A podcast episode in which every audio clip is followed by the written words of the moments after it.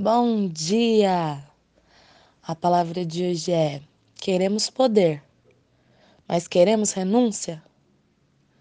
Então, quando nós vamos para a palavra de Deus, nós vemos que Jesus teve de renunciar suas necessidades básicas, como comer, dormir, poder andar livremente, porque se você ler esse capítulo, verá que ele pediu que os discípulos arrumassem um barco para que ele não fosse esmagado pelas pessoas enquanto andava. E olha que coisa, ele não tinha tempo nem para comer. E esse Jesus que nós estamos falando, ele fez tantos milagres, tanto, tantas coisas. E ele disse assim: Aqueles que crerem em mim farão obras maiores do que eu fiz. E nós nos apoderamos dessas palavras, e nós queremos curar, e nós queremos que através das nossas vidas as pessoas sejam libertas, que as pessoas sejam curadas, restauradas. E por meio daquele que, em que nós cremos e não por nós, nós sim, né?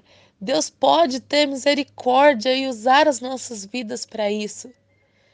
Mas quando nós paramos em tudo que Jesus renunciou para que ele pudesse servir as pessoas, agora olhemos para nós. O quanto nós temos renunciado para servir. Porque nós não renunciamos muitas vezes nem os nossos momentos de lazer, né? As nossas os nossos momentos que nós falamos, mas eu tenho direito, eu trabalhei o dia inteiro, eu tenho direito de, de assistir um filme, eu tenho direito de jogar, eu tenho direito de fazer isso ou aquilo.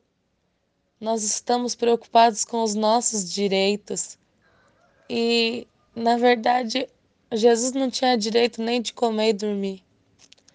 Então, quando nós falamos que nós queremos ser iguais a Ele no poder, paremos para pensar um pouco.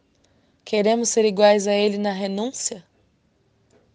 Claro que nós nunca seremos iguais a Jesus perfeitamente em tudo, mas nós devemos pensar quais são os nossos objetivos né? Se queremos ser parecidos com Ele, temos que nos esforçar para andar como Ele andou. Então, essa é a palavra de hoje. Beijos.